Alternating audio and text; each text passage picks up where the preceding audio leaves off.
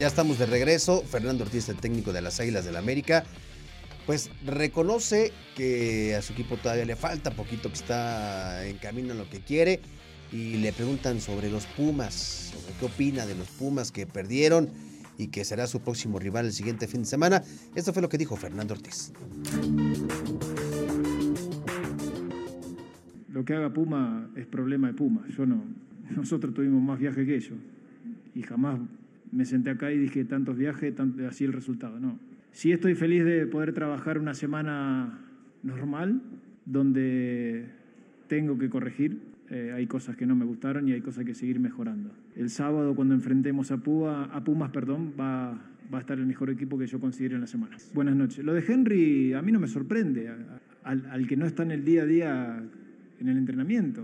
Son excelentes jugadores, son delanteros, necesitan, conviven con el gol.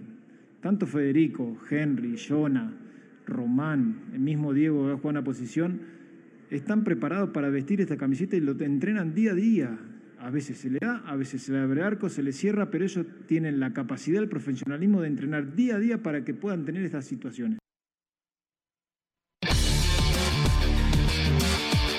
Victoria de las Águilas de América frente a los Bravos de Juárez que le dieron les dieron un buen, buen partido, ¿eh? les dieron batalla al, al equipo de el América. Vamos a escuchar ahora. Ayer se va a cabo un partido donde pues, se presentó una, vamos a, vamos a llamarle una goleada este, terrible. El Monterrey le mete cinco goles por uno al León. Y escuchemos las palabras de Víctor Manuel Bucetich, el técnico de los Rayados de Monterrey, en relación a esta sacudida fuerte de los regimontanos. No, es parte a lo mejor de, de la alegría. Creo que la parte importante nosotros la tenemos que saber llevar, eh, poner los pies en la tierra y seguir trabajando. Creo que eh, no me puede dar temor el hecho de que juegue bien el equipo, al contrario, reafirma lo que son ellos, eso es algo fundamental. Me daría temor que no aterricemos bien todo esto. Entonces creo que el equipo va por muy buen camino en ese sentido. Eh, hoy fue una buena exhibición, hay otros partidos que nos han costado, entonces no todos los encuentros han sido de la misma forma y lo que nos interesa más es mantener una regularidad y, y falta mucho todavía para mantener esa regularidad. Son 17 jornadas, llevamos 7 encuentros, así es que tenemos que seguir trabajando con esa humildad, con esa sencillez y, y no perdernos ¿no? en el camino. Necaxa va tomando su paso y con Jimmy Lozano al mando el equipo se coloca entre los primeros puestos de la tabla general luego de vencer al conjunto de San Luis 2 por 1. Lozano está conforme con lo que está logrando el equipo, pero dice, aún nos falta para ser protagonistas.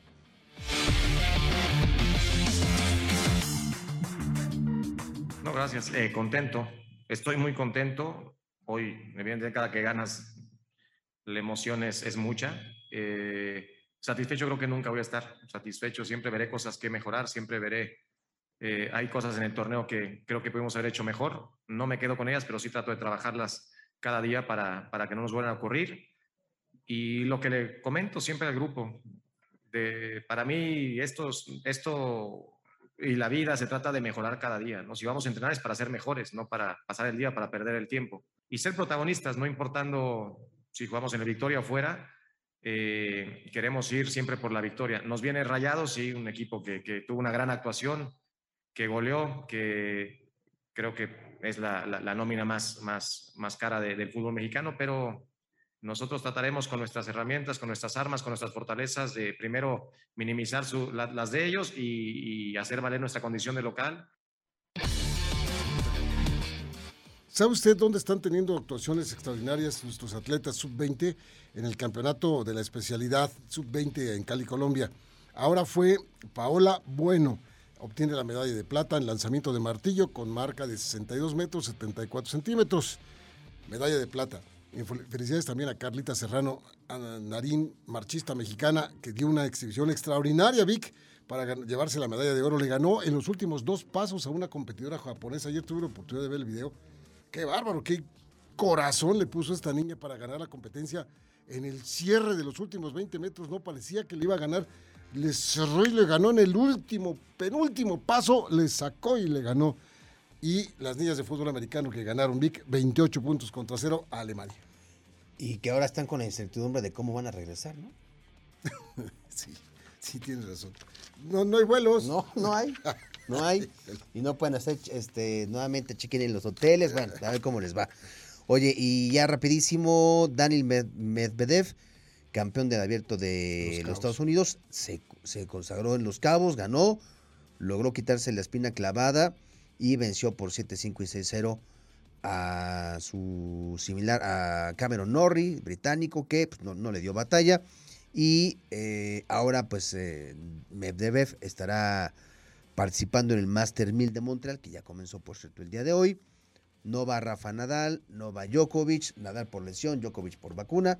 Así que todo pinta, todo pinta que Daniel Medvedev, el número uno del mundo, pues es el favorito y se pueda quedar con este Master 1000 de Montreal. De acuerdo. Muchísimas gracias por su atención a este programa de arranque de semana. Muchísimas gracias. Gracias David, gracias Mauricio, gracias Manuel. Nos vamos, Vic. Hoy nos vemos a las 8.30 en la tele. Tenemos a Benjamín Galindo.